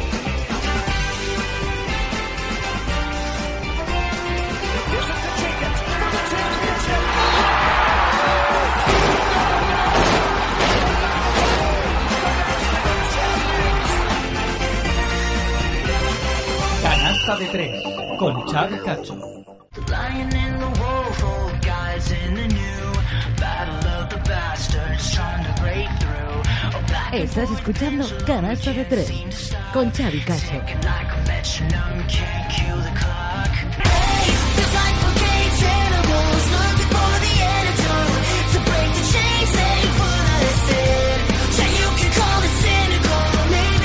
Miserable, but there's no way I'm giving in. Continuamos en el canasta de tres y después de analizar lo más destacado de la NBA es momento para analizar la locura de primera jornada de primera semana de 2018 en la NCAA porque ha pasado absolutamente de todo, muchísimas noticias como por ejemplo las derrotas ayer sábado de North Carolina ante Virginia 61-49, derrotas también de Duke Blue Devils, el equipo de Mike Krzyzewski ante North Carolina State, derrota de Oklahoma Sooners, el equipo de Trey Young 89-76, victoria contundente de Tennessee 76-65 ante Kentucky, en definitiva muchísimos tropiezos durante esta semana de 2018. Lo que está claro es que Michigan State Spartans, el equipo de Tom Izzo, sigue con paso firme y es el nuevo número uno en el top 25 de este 2018. Además, es curioso, pero lleva 14 victorias de forma consecutiva, las últimas consiguiéndolas eh, de forma contundente ante Savannah State por 108 a 52 con Festival de Miles Bridges y la última ganando ante Maryland por 91 a 61 en un buen partido de, como no, Nick Ward, 16 puntos, también buen partido para Miles Bridges con 15 puntos, 6 rebotes y 7 asistencias y 15 puntos para Jarren Jackson Jr. Un equipo que, por cierto, juega esta noche ante Ohio State en la pista de Ohio State, un partido siempre complicado. De momento eh, ha tenido partidos bastante cómodos el equipo de Tom Izzo, pero a pesar de ello, eh, Maryland, que es un equipo, no es eh, un equipo como hace 3-4 temporadas, pero a pesar de ello, siempre es un equipo complicado y gana por 30 puntos, 91 a 61. Por tanto, el equipo de Miles Bridges, que ya dijimos antes de empezar la temporada que era para mí uno de los firmes candidatos junto con Duke para hacerse con el título de la NCAA y conseguir la victoria en la Final Four.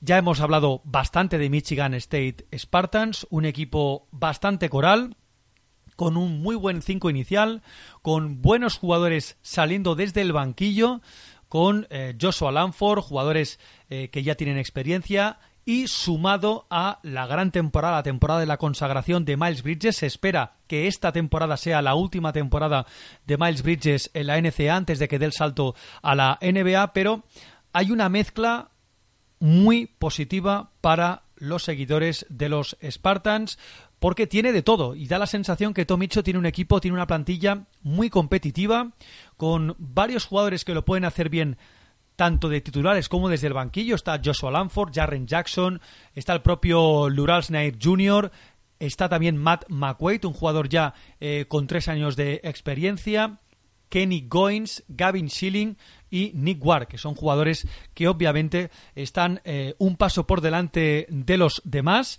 Hay que decir que el otro día, por cierto, si no os habéis metido en el canal de YouTube del Canasta de Tres, no sé qué estáis esperando porque colgamos un vídeo más o menos para explicaros las virtudes de, de André Ayton, el pívot bahameño, nacido en Nassau, el pívot bahameño de los Arizona Wildcats, que puede ser el número uno del draft.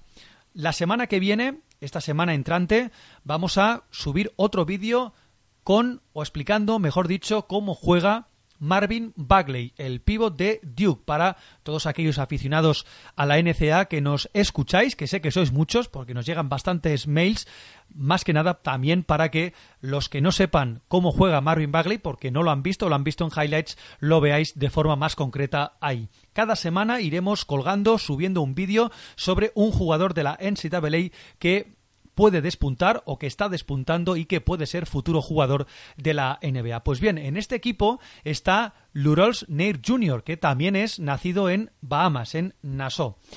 Da la sensación, como decíamos, que Michigan State Spartans, salvo esa derrota ante Duke en el segundo partido de la temporada, ha cogido velocidad de crucero porque ha sido capaz de ganar a Notre Dame, a North Carolina y en estos últimos partidos bien es cierto que los rivales no son de mucha entidad, pero hay que ganar estos partidos y además de la forma tan contundente con los que eh, lo están consiguiendo el equipo de Tom Izzo, que, insistimos, esta tarde-noche juega en la pista de Ohio State.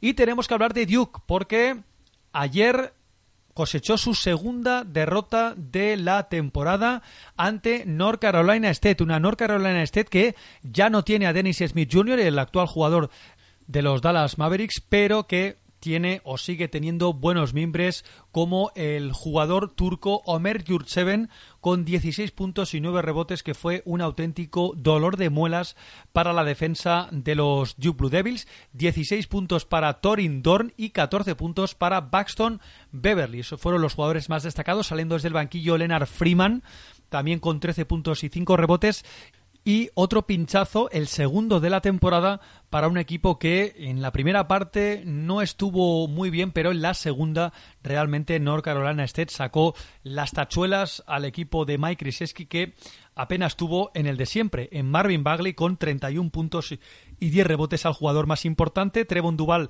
18 puntos, 4 rebotes y 5 asistencias. Y Gary Trent con 13 puntos, 11 puntos para Wendell Carter, pero por ejemplo, Grayson Allen, mal partido para él, 8 puntos con una serie de 3 de 9 en tiros de campo. Y desde el banquillo, curioso porque solo Jarvin Delaurier con 4 puntos en 15 minutos aportó. Los demás, ni Brankovic, que jugó cuatro minutos, ni Jordan Goldwire, ni Alex O'Connell, que jugó apenas dos minutos, dos minutos también para Justin Robinson, o Jack White, que jugó un minuto, algo que confirma lo que ya dijimos en anteriores programas. Duke tiene muy buen 5 inicial, pero desde el banquillo anda un poquito cojo y tal vez sea esa la diferencia con respecto a otros equipos, a otras universidades, como por ejemplo Michigan State Spartans que hemos estado hablando hace pocos minutos. Eh, Lo bueno que tiene Tom Ipsos es que tiene, además de tener un buen 5 inicial, tiene también banquillo, cosa que, por ejemplo, Duke da la sensación que ahí en ese sentido cojea. North Carolina State, una muy buena victoria para él o para la universidad con 11 victorias y 5 derrotas y atención porque ahora mismo en la clasificación de la ACC Duke está bastante abajo, está la novena posición con una victoria y dos derrotas, empatado con Syracuse, North Carolina, luego hablaremos de ellos, Virginia Tech, North Carolina State y Wake Forest. Líderes de esta ACC, Clemson, Virginia, que ganó ayer a North Carolina, y Notre Dame. Y eso que Notre Dame, luego hablaremos de Notre Dame, pero pierde a Bonsi Colson para los próximos dos meses, por tanto una baja importantísima para el equipo de Notre Dame, para los Notre Dame Fighting Irish. Bien es cierto que en Duke también hay noticia y es que Jordan Tucker ha pedido el transfer y por tanto abandona la Universidad de Duke, un jugador eh, que no había contado en este inicio de temporada para Mike Krzyzewski. Y veremos a ver veremos a ver Duke porque ha tenido dos patinazos de forma repentina, ha sido capaz de derrotar a equipos fuertes como Michigan State, bien es cierto al principio de la temporada, pero estas derrotas ante Boston College, si os acordáis, hace dos semanas, y ante North Carolina State, siembran un poquito de dudas el programa, o si no el programa, el banquillo. Este equipo, ¿realmente creéis que Duke puede conseguir con el banquillo que tiene el anillo, donde apenas Jarvin de Laurier y algo de Alex O'Connell pueden ser lo más destacado.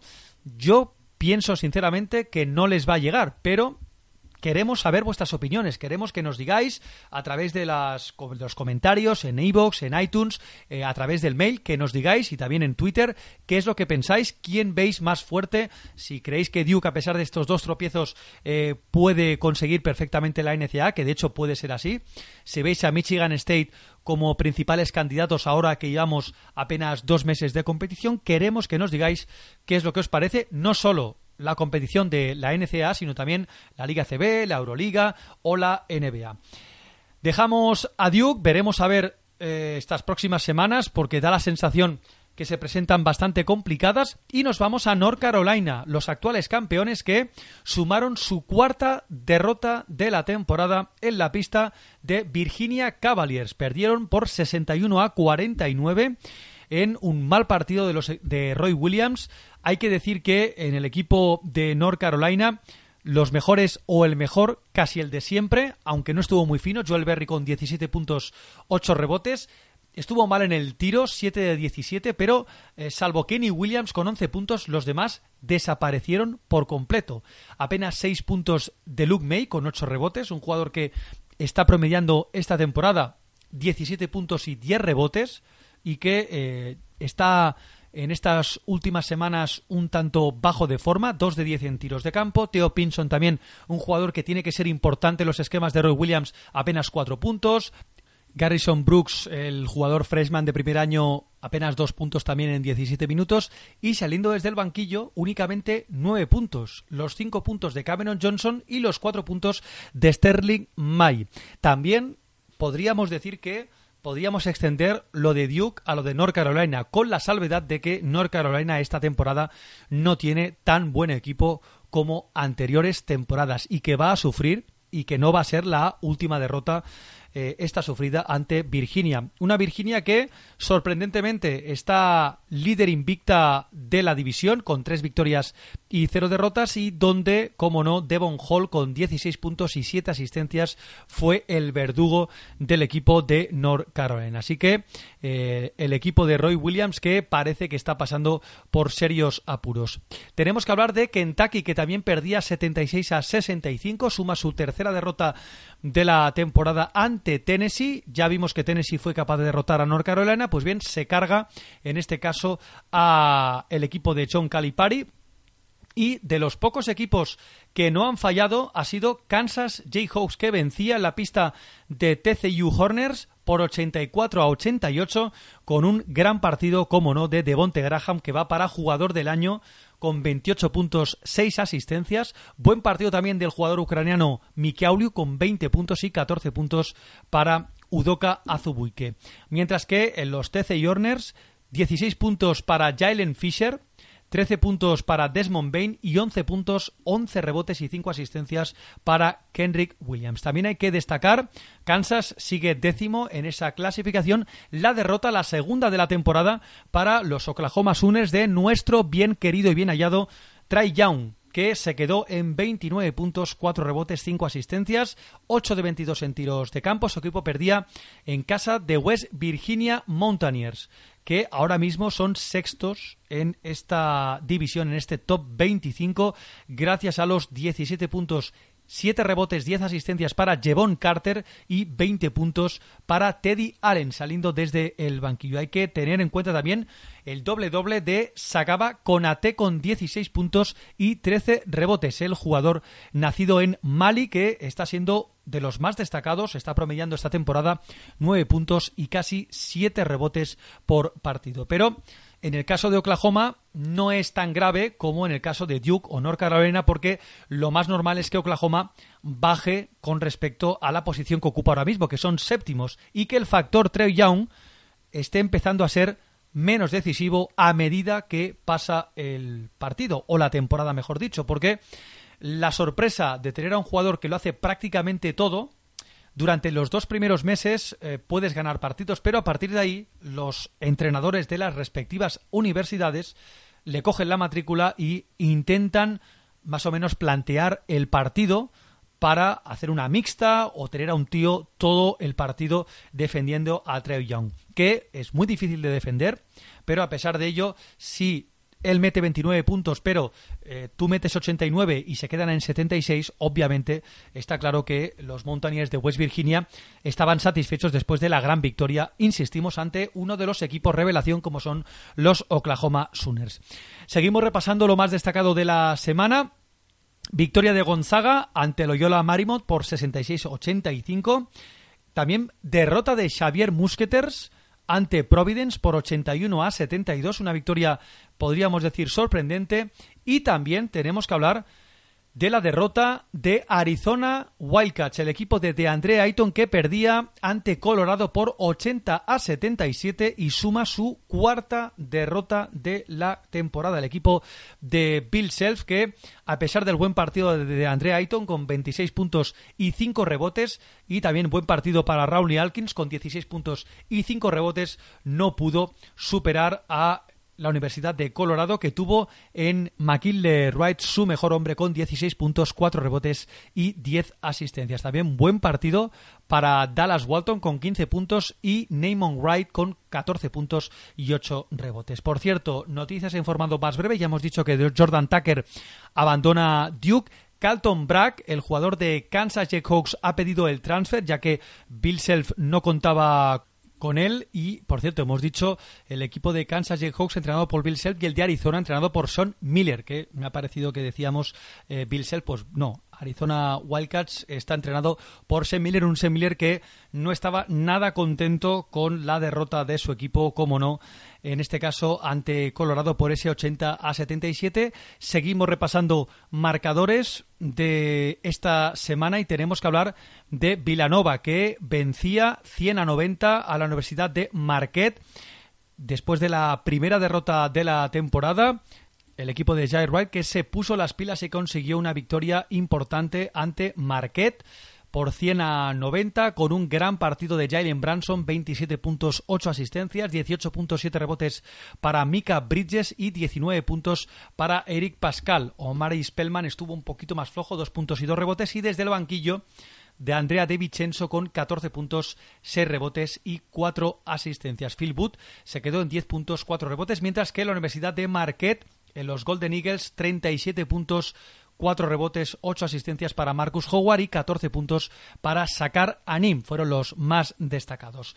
Partidos importantes para esta semana, esta semana entrante, hoy juega Michigan State ante Ohio State, ya lo hemos comentado. Miami Hurricanes juega ante Florida State en otro buen partido y Arizona State juega en la pista de los Utah Jutes, el ex equipo de Kyle Kuzma. Para mañana lunes no hay partidos especialmente reseñables o destacados. Duke vuelve a jugar el próximo miércoles en la pista de Pittsburgh. Michigan State lo vuelve a hacer ante los Rutgers y ojo al partidazo a partir de las 2 de la mañana el próximo miércoles Villanova Wildcats contra Xavier Musketeers. Texas TCU y Florida State Louisville. Para el próximo viernes, donde ya sabéis que hay muchísimos partidos, hay un Butler Marquette y el sábado por la noche, que es el día preferido, Duke Wake Forest, Michigan State Michigan, duelo entre universidades de la misma ciudad, Kansas Kansas State, lo mismo, Seton Hall, Georgetown, Oklahoma, oportunidad de ver a Trey Young contra TCU, un rival muy complicado, Arizona, Oregon Ducks, Clemson, Miami, Vanderbilt, Kentucky, Notre Dame, North Carolina y Arizona State contra Oregon State. Y después de repasar lo más destacado en la NCAA, hacemos una pequeña pausa y miramos a ver cómo están las previsiones. Vamos a ver al draft de 2018. You cannot, you will not. Yeah. You know, you cannot, you will not. Time's running out. Gotta beat the clock. You cannot, you will not. It's either put up or shut up. Now, man. With the 13th pick in the 1996 NBA Draft, the Charlotte Hornets select Kobe Bryant from Lower Merion High School in Pennsylvania. I stand and deliver, head to the sky, heart in my hand. With the first pick in the 2003 NBA Draft, the Cleveland Cavaliers select LeBron James. I hear him say, Mama, there go that man. I am back at it, man. The lion is roaring. Y antes de irnos, como ya iniciamos la semana pasada, es momento para saber las predicciones para el draft de 2018 en junio que se van a celebrar en el Barclays Center de Brooklyn. Y tenemos a DeAndre Ayton, como no, el pívot de Arizona, el 7 pies, elegido por Atlanta en el número 1, el jugador de Arizona en el 2. Ojo porque Trey Young se sitúa en el número 2, la semana pasada estaba más abajo, y Trey Young, el jugador de Oklahoma Sooners, está en el 2. Marvin Bagley baja hasta el 3, el jugador de Duke sería elegido por Orlando Magic. Y atención a la bajada de Luka Doncic, el jugador del Real Madrid que ha bajado hasta la sexta posición, sería elegido ahora mismo por Dallas Mavericks y por delante suyo tendría a Mohamed Mamba, el pívot de Texas Longhorn, y a Michael Porter Jr., el jugador de Missouri. En el 7, Jarren Jackson Jr., el pivot freshman de Michigan State Spartans. En el octavo, Charlotte elegiría a O'Callin Sexton, el jugador de Alabama, que no lo hemos comentado, pero ha hecho una semana muy buena a nivel individual. En el 9, Cleveland elegiría a Kevin Knox, la estrella de Kentucky Wildcats, el pupilo de John Calipari. En el 10, Phoenix elegiría a Michael Bridges, el jugador de los Villanova Wildcats. Y luego ya en el 11 Utah elegiría a Shai Gilgous Alexander, el jugador de Kentucky, el base, el sustituto de, Aaron Fox, que también está jugando una buena temporada a las órdenes de John Calipari. En el 12 Wendell Carter Jr., el freshman de Duke. Miles Bridges, la estrella yo para mí está bastante por debajo, sería elegido en el número 13 por Philadelphia 76ers. Yo creo que este jugador tiene que estar en el top 5 para mi entender. Bruno Fernando, el jugador de Maryland, el 4-5, sería elegido en el 14 por New York Knicks. En el decimoquinto, Jared Vanderbilt, el jugador de Kentucky, elegido por New Orleans. En el 16, Lonnie Walker, la estrella de Miami. Y luego ya Amidou Diallo en el 17, el jugador de Kentucky. Robert Williams ha bajado bastante durante esta semana. Baja hasta el 18, la estrella de Texas A&M. Troy Brown, la estrella de Oregón en el 19 por Phoenix Suns. En el 21, Chimeziu Metu, la estrella de South California. En el 23, Detroit Pistons elegiría Trevon Duval, el base de Duke, el freshman también. Grayson Allen baja hasta el 25, elegido por Cleveland Cavaliers. Y luego ya Bruce Brown, el jugador de los Miami Hurricanes, en el 28 por Atlanta. Ya segunda ronda del draft Lager Albic, el jugador de Kansas, en el 32 por Orlando. Isaac Bonga, el alemán, elegido en el 33 por Toronto Raptors. Sviatislav Mikiauliuk, el jugador ucraniano de Kansas Jayhawks en el 35 por Sacramento. Raúl Alkins, el compañero de, de Andrea Ayton en Arizona, salió elegido en el 37 junto con Alonso Trair en el 38 elegido por Memphis. Y si bajamos más abajo, sorprende que Jalen Branson, eh, la estrella de los Villanova Wildcats, esté en el 42, sería elegido por los New York Knicks. Dylan Osekovsky, el compañero de Mohamed Mamba en Texas, sería elegido en el 45 por Chicago Bulls. Devonte Graham, eh, la estrella de Kansas, ya lo hemos dicho, que es un jugador tal vez menudo, igual que Frank Mason, su compañero la temporada pasada y que este año en los Sacramento Kings pues apenas está contando para Dave Jorger. Baja hasta el 47, Aaron Holiday, el base titular de UCLA Bruins al 48 elegido por Lakers y luego el pívot de Notre Dame Bonsi Colson en el 49. Jonathan Williams, el jugador de Gonzaga en el 51 por Milwaukee y en los últimos puestos Billy Preston en el 59 elegido por Oklahoma City, el jugador de Kansas y en el 60 de Anthony Melton, el escolta shooting guard de South California. Como siempre, ya sabéis que cada semana aquí en el Canasta de Tres analizaremos y veremos un poquito cómo están las predicciones de cara al draft, a ese draft de junio de 2018. Y ahora sí, cerramos la persiana de este primer canasta de tres del 2018. So tell me now, when every star falls from the sky and every last heart in the world breaks. Oh, hold me now, when every ship is going down, I don't fear nothing when I hear you say, it's gonna be okay.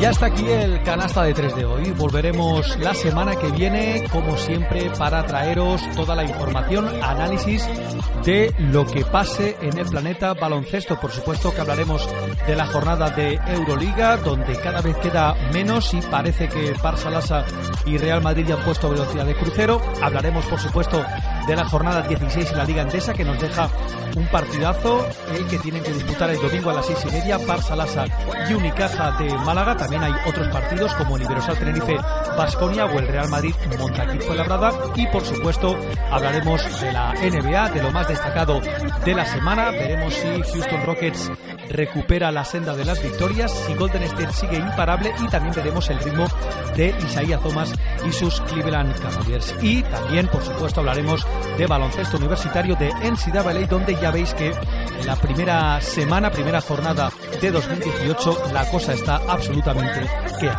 Nada más, nos vemos, que paséis una muy buena semana de baloncesto y sobre todo, gracias por escucharnos. Adiós.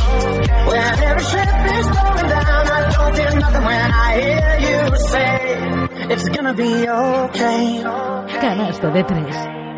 Con Xavi Cacho.